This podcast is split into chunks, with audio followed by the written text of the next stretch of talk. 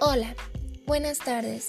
Hoy hablaré sobre el uso del comercio electrónico y la importancia de utilizar las plataformas seguras. El comercio electrónico es una oportunidad para todos los negocios mexicanos, ya sean nuevos o tradicionales. El comercio electrónico es el acceso a cualquier zona geográfica, aumentando la compatibilidad y calidad de servicio. Se facilita en la mostración de productos para el empresario. ¿Cuál es la importancia de utilizar plataformas seguras? Tener una protección de información sensible.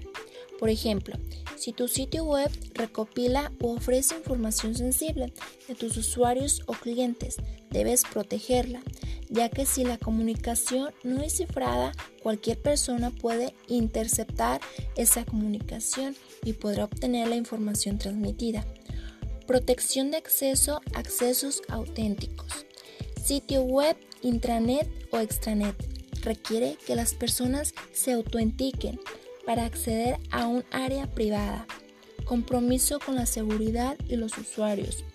Posicionamiento en buscadores, considerando que el uso del uso del HTTPS de cara a posicionar mejor a los sitios a los sitios web. El Internet de las cosas, haciendo del Internet de las cosas seguro. Bueno, por mi parte, por hoy sería todo. Gracias.